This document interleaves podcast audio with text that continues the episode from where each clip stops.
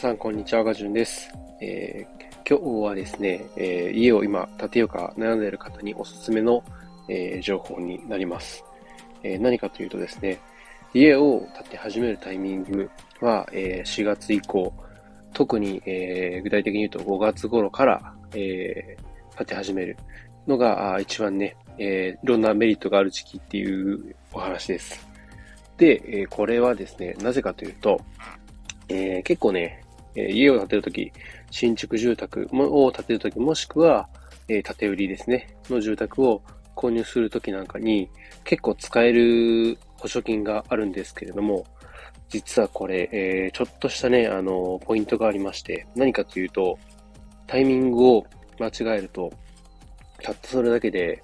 えー、本当ならね、タイミングがあってさえいれば、100万ぐらいね、えー、補助金をゲットできたのに、それができず、補助金をね、当てにして、えー、いろいろね、あれもやりたいな、これもやりたいなとかね、ちょっとこういういい性能の家を建てたいな、みたいな、そういうふうに考えた人が、あうまくね、補助金をゲットできずに、まあちょっとね、あ予定よりも、こう、だいぶ規模を縮小したとか、あ付けたいオプションがね、付けられなかったっていうケースがああります。で、直近でね、僕、現場監督として工務店でね、えー、転職して今働いてるんですけれども、結構そういうとこね、すごい調べてるんです。で、それこそ今、住宅だとですね、その家の性能ですね、えー、省エネ対策として、えー、まあ、断熱材とかのね、えー、性能を上げたりとか、あとは太陽光ですね、ソーラーパネルを家の屋根の上に置いて、で、発電する。で、そうやってやると、家でね、こう、消費する電力、エアコンだったりだとか、オール電化であれば、えー、エコキュートとかのね、お湯を沸く、沸かせる、え、機械とか、ああとは、ね、キッチンの IH とかですね、そういったものを、えー、消費する電気を太陽光のね、発電で賄えるっていう、そういったね、えメリットがあるんですけど、やっぱりそういったね、性能、断熱性能を上げたり、で、あとは、その、なんだろう、太陽光をね、えー、機械、装置を乗っけたりとかっていうのをやると、やっぱりそれなりにお金がかかるわけで、で、そういったところでね、うまく補助金を活用することができれば、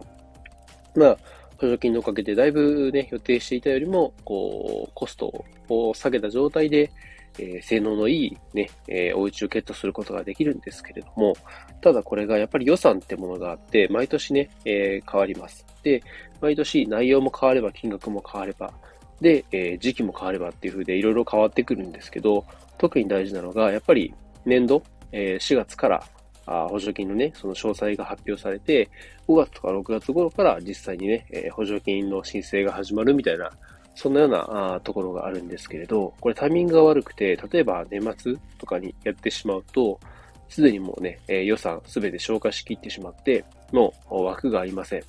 えー、補助金が、あね、もうなくなりました、みたいな、そういったことにもつながるわけですね。なので、えー、家を建てるなら、あ4月以降、5月とかね、それぐらいに建て始められるような形で、え進めていくのが結構理想なのかなというふうに思います。僕自身がですね、ここ今4ヶ月ぐらいですね、えー、工務店で現場監督として、えー、働き始めたわけなんですけれども、そこで、えー、本当にね、いろいろ見てきて、すごいそういった、こう、補助金のこととか、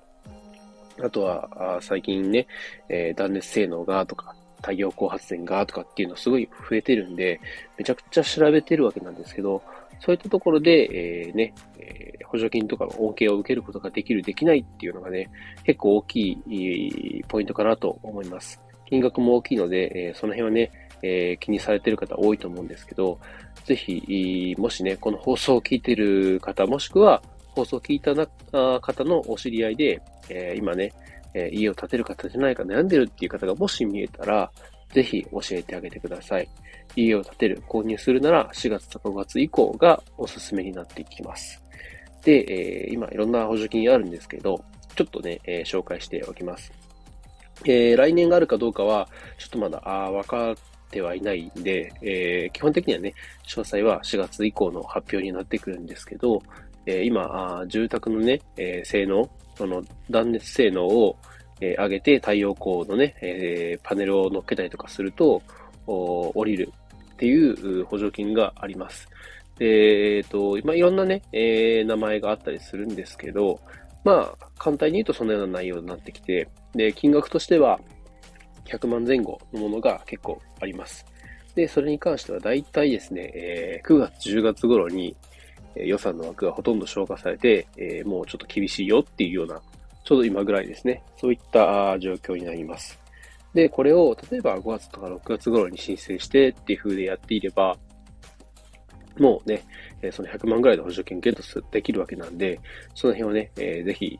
周りで気になっている、もしくは、あ自分自身気になってるって方はね、ぜひ、ちょっとそのことを、え、気にかけていただけたらなと思います。で、まあ、逆算していくとですね、えー、まあ、4月、5月ぐらいから、えー、いろいろ進めていくっていう風になると、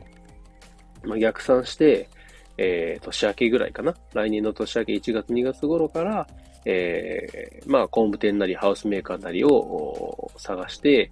えー、いろいろ聞いていく。で、まあ、3月、4月ぐらいから本格的に、まあ、あの、話の方をね、進めていけるといいんじゃないかなというふうに思います。結構大事なポイントとして、初めの頃は、スピードの方が大事だったりします。もちろんね、悩んだりとっていうのもありますし、で、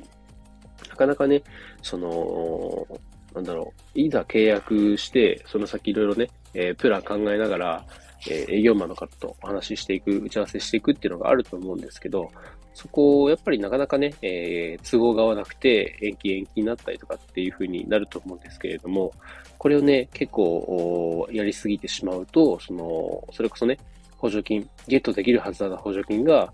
えー、仕事の都合でね、例えば長期出張で、ちょっとね、予定が1ヶ月空いちゃったとかってなると、その間にも補助金がなくなってしまうとかっていうケースもありますし、実際に、まあ、えー、僕自身がね、その状況目の、目の当たりにしてて、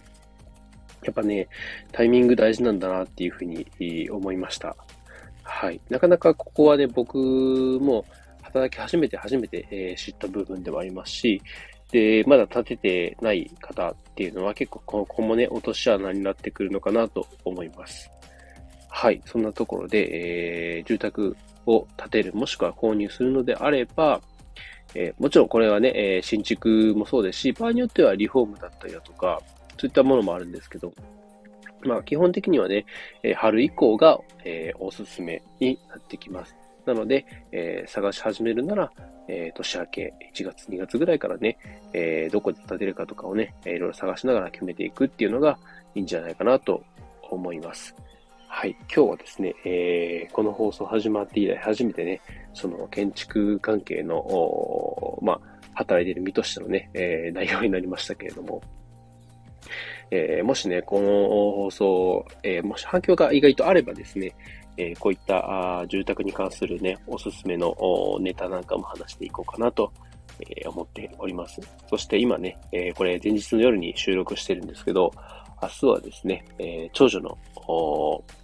ね、授業参観がありまして、で、久々にね、夫婦揃って、えー、子供たち、下の幼稚園児のね、二人組、えー、連れて、えー、長女のね、えー、頑張ってる姿見に行こうと思うんですけども、今から楽しみなので、えー、早めに寝たいなと思います。では、えー、最後まで聞いてくださったあ方、ありがとうございました。では、今日も良い一日を。小川淳でした。